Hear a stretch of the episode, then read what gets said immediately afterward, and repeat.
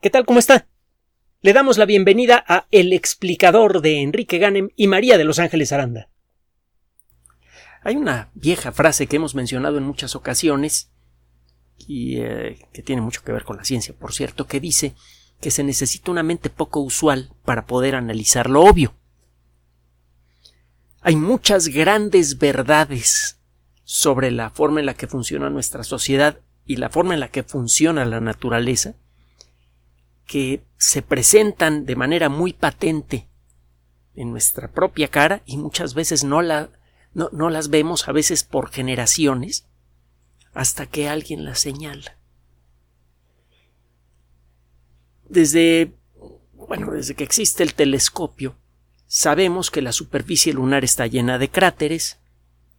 Desde hace varios siglos sospechamos que estos uh, que estos cráteres son consecuencia de impactos, de impactos de objetos grandes. En el siglo XIX eso ya era razonablemente claro. Ya se habían descubierto los asteroides, por ejemplo, esto ocurrió justo en el primer año del siglo XIX, y la idea de que alguno de estos objetos alguna vez pudiera impactar con la Tierra o con la Luna empezó a parecer natural. Aún así, no fue sino hasta ya terminando la década de los 70, principio de la década de los 80, que empezamos a sospechar de manera sistemática que este, eh, este proceso sigue ocurriendo y que nos puede afectar incluso ahora. Por mucho tiempo se llegó a creer que los grandes impactos de asteroides, cometas, etc., le ocurrieron a la Tierra en el pasado remoto, cuando todavía existía mucho cascajo cósmico producto de la formación del sistema solar, y que ya para estas fechas, a casi 4.600 millones de años de la integración del sistema solar, ese cascajo cósmico habría desaparecido y que por lo tanto los impactos de grandes meteoritos en nuestro planeta serían escandalosamente raros. Bueno, le hemos platicado la historia de el matrimonio Shoemaker. Se traduciría literalmente a zapatero en español estos dos investigadores descubrieron evidencia cada vez más clara y obvia de impactos extraterrestres en nuestro planeta, de impactos de grandes objetos celestes en nuestro planeta, incluso en épocas relativamente recientes. todavía en vida al, al matrimonio Shoemaker le tocó ver cómo un cometa que son muy comunes por cierto, pasaba cerca de Júpiter, se rompía en una veintena de pedazos, y en su siguiente órbita, uno por uno esos pedazos le pegaron a Júpiter. La mayoría de esos impactos, de haber ocurrido en la Tierra, habrían generado suficiente energía para poner en muy mala situación al ecosistema terrestre y casi con seguridad habrían acabado con la civilización, cada uno de esos impactos. Esto dejó muy claro que los impactos de grandes objetos celestes son, no son cosa del pasado. Por esas fechas, más o menos, es que empezó a afianzarse la teoría poco antes, es que empezó a afianzarse la teoría de que el ecosistema terrestre hace 66 millones de años fue severamente alterado por un gran impacto extraterrestre y que eso contribuyó de manera definitiva a acabar con los dinosaurios, con los amonites y con un montón de otros organismos que en aquella época eran muy populares. Aunque hay por ahí los detractores que dicen que los dinosaurios ya se estaban extinguiendo y a veces parecen tener razón y a veces no. Pero bueno, el caso es que eh, encontramos el sitio del impacto, está aquí en México, en el sur, en, en Yucatán, el pueblito de Chicxulub, Ahora es conocido en todo el mundo precisamente por eso. De entonces para acá, desde que quedó claro que, eh, un gran impacto cambió al ecosistema terrestre hace 66 millones de años y cuando pudimos atestiguar el impacto de un gran cometa, el Shoemaker-Levy 9 contra Júpiter, bueno, los fragmentos del Shoemaker-Levy 9, es que comenzó a establecerse de manera formal una disciplina que ahora se llama geología de impacto. Búsquela así en la Wikipedia. Es una disciplina verdaderamente espectacular. en todas las disciplinas científicas siempre se hacen observaciones o incluso cuando se puede se hacen experimentos. El hacer un volcán a escala no tiene mucho sentido en el mundo de la geología, no sirve de mucho. No hay muchos trabajos de laboratorio espectaculares que se puedan hacer en relación a la geología, excepto en el caso de la geología de impacto. Hay por ahí un cañón, otro día platicaremos de esto, un cañón de aire que dispara perdigones a una velocidad de 6 kilómetros por segundo, que es la velocidad típica de un asteroide que entra eh, a la atmósfera de la Tierra antes de pegarnos. Y eh, disparan este cañón contra distinto tipo de blancos en una cámara especial en un centro de investigación que está asociado a la NASA. Otro día le platicamos la, historia de ese cañón. Es, espectacular. La cosa es que los investigadores que trabajan con él se divierten horrores. Les encanta producir pequeñas explosiones y luego ver los resultados. Gracias a esto ha sido posible empezar a entender mejor todo lo relacionado con la geología de impacto. Por ejemplo, se puede calcular las características del objeto impactante simplemente midiendo las características del cráter. Usted puede tener un cráter de hace 10.000 años o de hace 10 millones de años y basta con estudiar su eh, estructura, su forma, el tipo de roca en el que se formó, etcétera, para poder hacer un cálculo muy preciso del tipo de objeto que produjo el impacto, el ángulo con el que entró, etcétera, etcétera, etcétera. La geología de impacto entonces ya es una disciplina seria, formal y cada vez más exitosa. Por otro lado, sabemos que desde hace dos y medio millones de años la Tierra está atrapada en una era de hielo, es decir, está atrapada en, eh, una situación en la que se vienen unos fríos de la, de la patada, duran 20, 30, 50 mil años, Luego viene un derretimiento rápido de ese hielo que puede llegar a ocupar 20-30% de la superficie sólida del planeta, de la superficie seca del planeta. Durante esas temporadas de mucho frío, como hay mucha agua convertida en hielo, el nivel del mar baja mucho, hasta 60 metros, una cosa así. Luego se viene un derretimiento rapidísimo, que no entendemos bien a bien por qué ocurre, la temperatura promedio del planeta sube hasta 6 grados centígrados por encima de la temperatura promedio de la Tierra en este momento. Es un supercalentamiento natural global bestial que no entendemos. Se derriten rápidamente los glaciares y se viene una etapa intermedia con un clima decente como en la que vivimos ahora, un interglaciar. Esto ha sucedido una veintena de veces en los últimos dos y medio millones de años. Eh, al final del último periodo interglaciar pasaron muchas cosas muy importantes. Nuestra especie ya ha experimentado varias glaciaciones, es decir, varias etapas con frío extremo. También ha experimentado varios periodos interglaciares.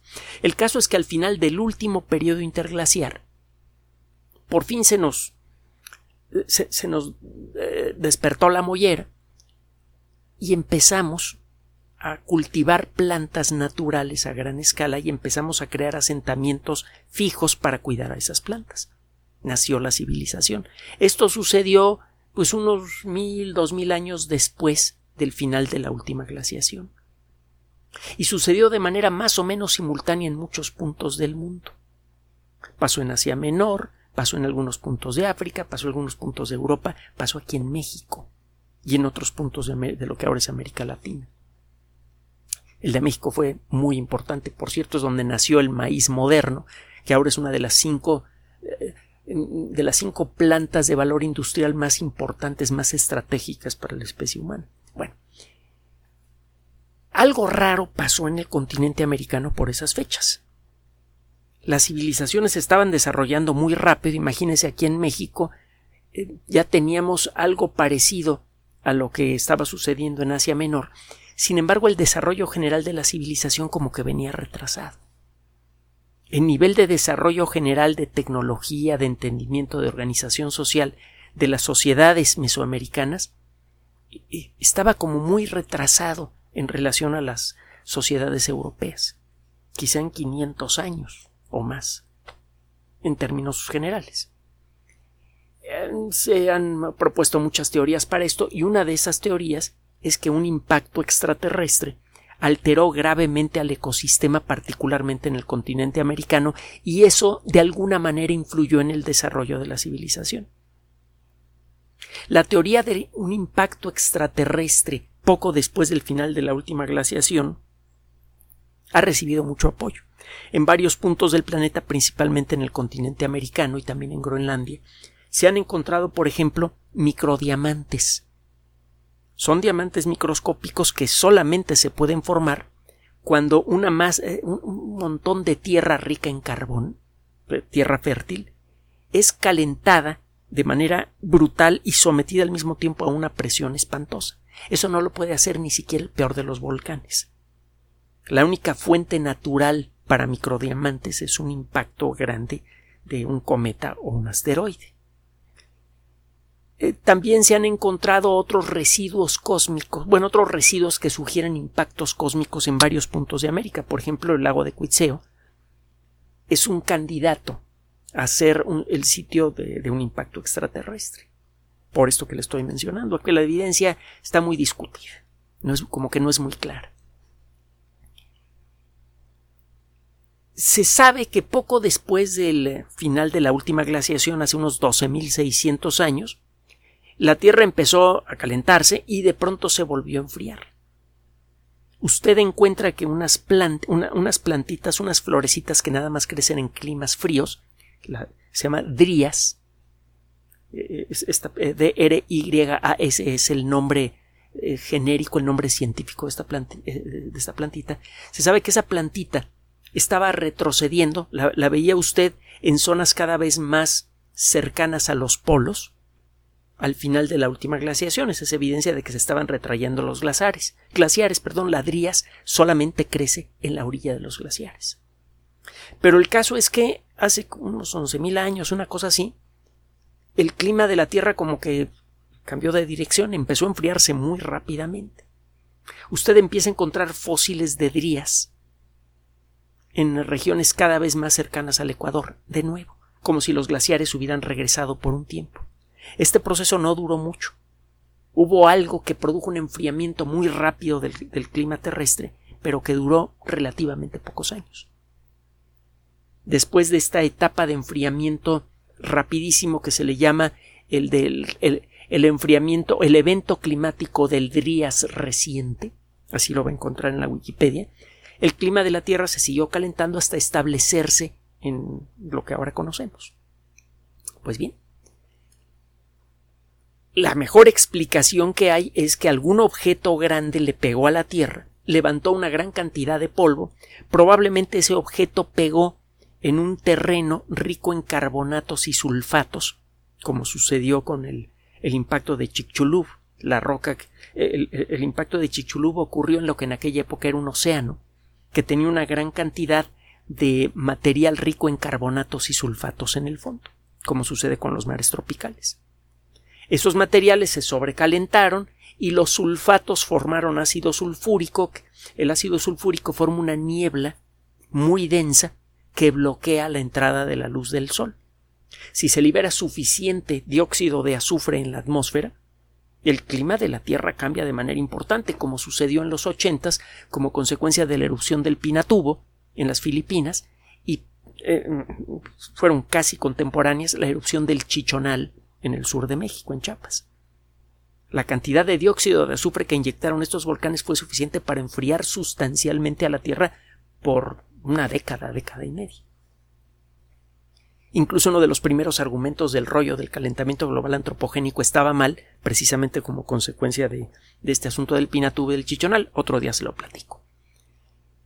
Bueno, hay, hay evidencia de que eso pasó, pero a lo bestia, hace unos 12.000 años, pues, poquito después de, del, final de la última glaciación, 11.000 y fracción años.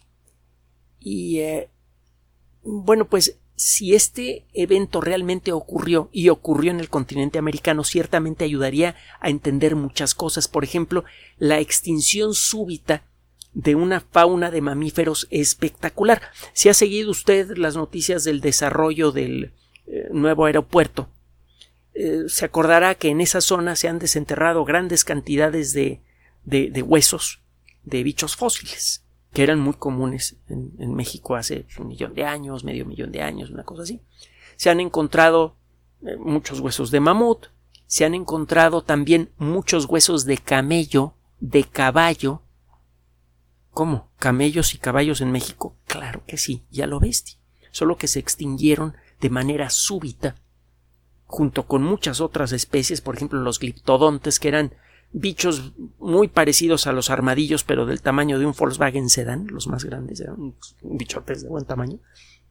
Bueno, estos y un montón de otras especies de mamíferos, algunos de ellos verdaderamente enormes, desaparecieron de manera súbita en la misma fecha en la que se enfrió el clima terrestre. Y esa desaparición fue especialmente aguda en el continente americano. Entonces existe la sospecha de que un impacto extraterrestre no solamente enfrió el clima de la Tierra, sino que ese impacto seguramente ocurrió en el continente americano y afectó de manera más directa a la fauna de aquí. Bueno, ya le di todos los antecedentes. Ahora le va, bueno, otro antecedente más. Hay un mineral que se llama trinitita. Búsquelo en la Wikipedia también. Es un mineral eh, de color verde que en algunas de sus presentaciones tiene un aspecto lustroso como si fuera de vidrio, como vidrio fundido. Nunca se le acerque un pedazo de trinitita. Es muy improbable que llegue a verlo alguna vez, a menos que vaya al museo que se encuentra cerca del sitio en donde estalló la primera arma nuclear en Alamogordo, Nuevo México, el 16 de julio de 1945. Es lo que queda cuando tiene usted arena que es sometida a un destello de energía muy intenso y de corta duración. Cuando la arena es de pronto calentada por una temperatura brutal y es sometida al impacto tremendo de una onda de choque, es que la estructura molecular de los minerales en la arena cambia y se forma este nuevo mineral, la trinitita, que por cierto ya fue descrita de manera formal en eh, una revista de mineralogía en 1948. Eh, algunas personas llegaron a coleccionar, el problema es que es muy radioactiva y es por eso que la mayor parte de la trinitita que quedaba en la zona de Alamogordo fue enterrada y eh, quedó en un lugar protegido. Bueno, le comento el rollo de la trinitita por esto. Acaba de ser publicado un trabajo hace pocos días en la revista Geology, Geología, que desde luego es una de las más importantes en esta disciplina, en, la que un grupo de investigadores encuentra una, una serie de sitios en el desierto de Atacama. Es un corredor como de 75 kilómetros. Y a lo largo de ese corredor encuentra usted un montón de zonas, algunas de ellas de un metro cuadrado, hay unas de más de 100 metros cuadrados, en donde encuentra un vidrio de color verde que se parece mucho a la trinitita aunque no tiene la misma composición. Este material es eh, verde oscuro, a veces medio negro, y eh, la forma que tiene es, haga de cuenta, que derrite usted chocolate y de pronto lo enfría. El chocolate entonces toma una forma caprichosa, muy peculiar.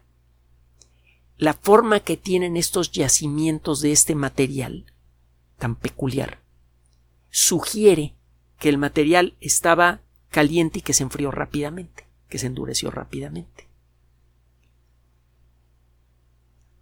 Este material fue estudiado al microscopio con gran detalle por estos investigadores y lo que encuentran es que la estructura molecular y el aspecto al microscopio de estos cristales es esencialmente igual al de la trinitita y al de otros minerales que se sabe que se han formado como consecuencia de explosiones brutales.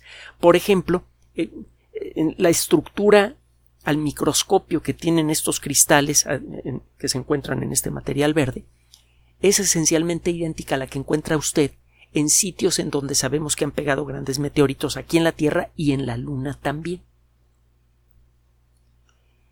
No existe la posibilidad de que este material haya sido formado, por ejemplo, por una erupción volcánica.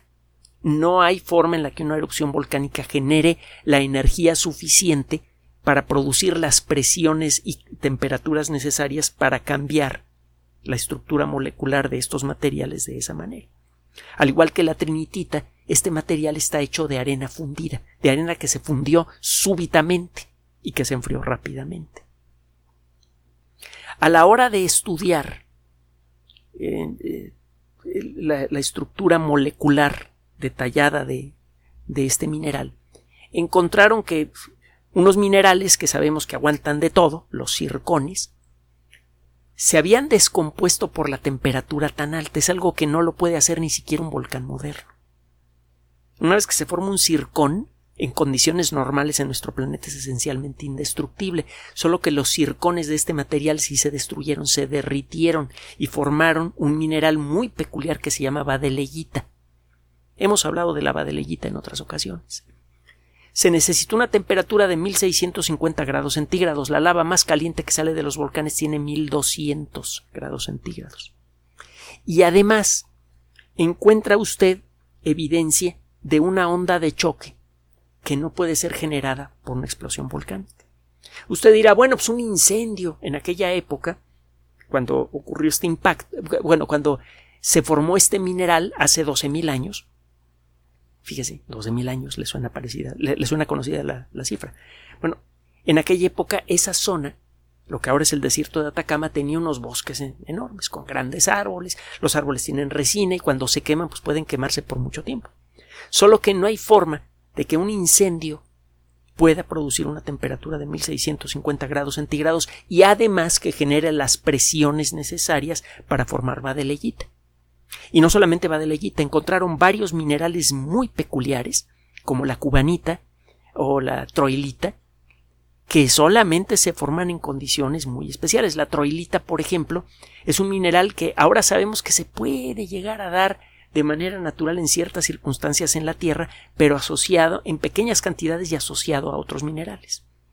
La troilita solamente se forma en cantidades importantes como consecuencia de impactos de meteorito es eh, un mineral que tiene la misma fórmula química que otro mineral bien conocido. El mineral que le llaman el oro de los tontos.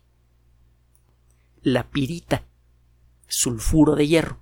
Bueno, la troilita es sulfuro de hierro también, pero sometido a una presión y una temperatura muy elevada. La troilita se ha encontrado en sitios de impactos de meteorito aquí en la Tierra y se ha encontrado en la Luna en grandes cantidades en zonas que sabemos que han sido bañadas con residuos producidos por impactos de, grandes meteoritos. Entonces, lo que encuentra usted en pocas palabras es un corredor de más de 70 kilómetros en donde aparecen un montón de manchas de material que casi con seguridad se formó como consecuencia de un impacto extraterrestre. Una de las mejores interpretaciones que hay es que un objeto grande, probablemente un cometa, ahorita le, digo por qué, entró a la atmósfera terrestre por esa región y a cierta altura estalló y produjo el equivalente a, a, una explosión termonuclear de unos 10 o 15 megatones. Si quiere ver lo que es una explosión de 15 megatones, busque en YouTube el siguiente término. Castle Bravo.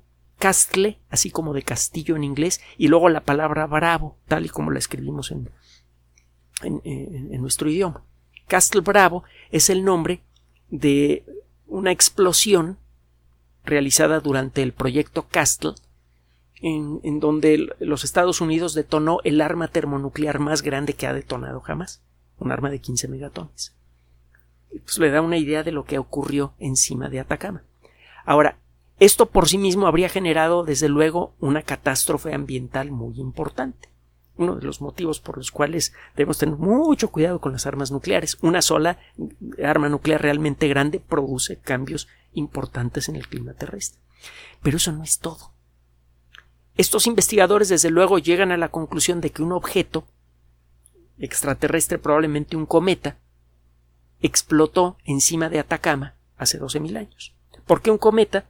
Porque los cometas son objetos frágiles, son mucho más frágiles que un asteroide, están hechos de hielo, de materiales que en condiciones normales aquí en la superficie terrestre serían líquidos o gaseosos. Y ese, ese objeto, que es, está congelado, entra a la atmósfera terrestre y rápidamente se deshace y explota antes de tocar el suelo.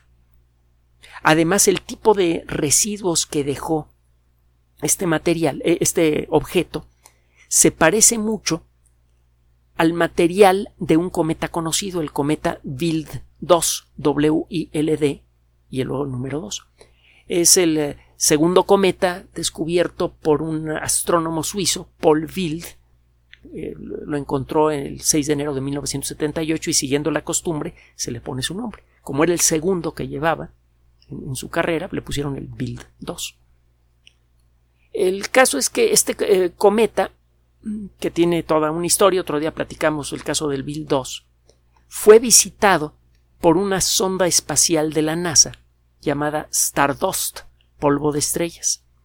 Esta nave se puso muy cerca del cometa, atrapó algo del polvo que salía del cometa y lo trajo a la Tierra.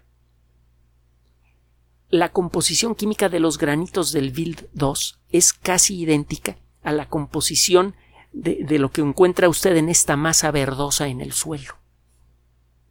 Parece que lo que hay en el suelo son los restos del material cometario que se derritió como consecuencia de la explosión y llovió del cielo.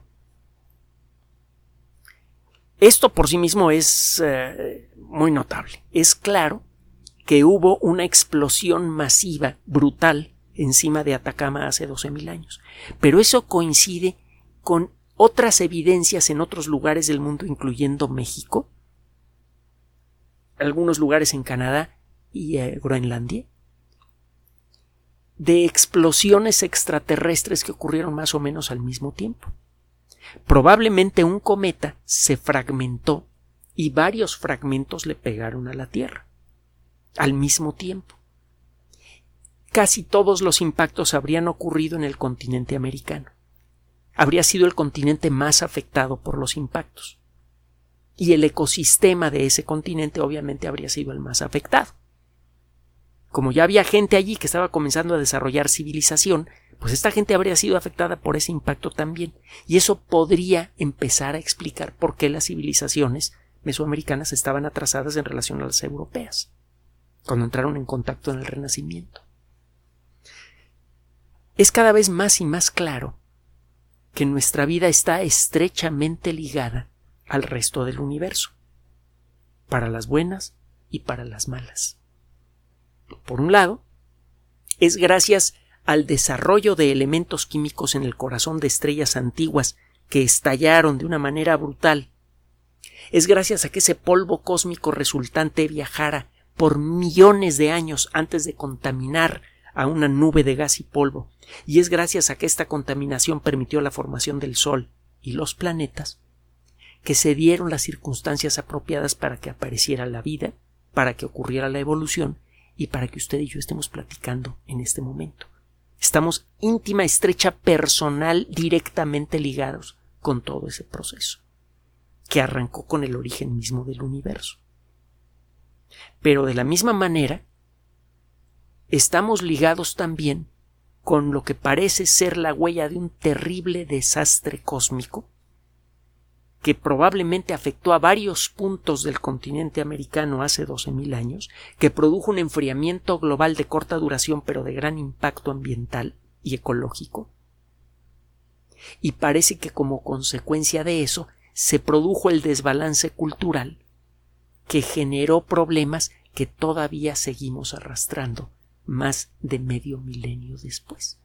¿Qué le parece? Gracias por su atención además de nuestro sitio electrónico www.alexplicador.net. Por sugerencia suya tenemos abierto un espacio en Patreon, el explicador Enrique Ganem, y en PayPal, el explicador patrocinio gmail.com, por los que gracias a su apoyo sostenemos este espacio. Puede usted descargar gratuitamente estos audios en formato MP3 en Spotify y en iTunes como El Explicador sitio oficial y en SoundCloud como El Explicador y con formato de video en YouTube en El Explicador sitio oficial. Recuerde nuestras redes sociales de siempre, Twitter Enrique-Ganem y en Facebook Enrique Ganem sitio oficial, El Explicador y los grupos que usted ya conoce. Finalmente, El Explicador siempre somos María de Los Ángeles Aranda y Enrique Ganem. Gracias.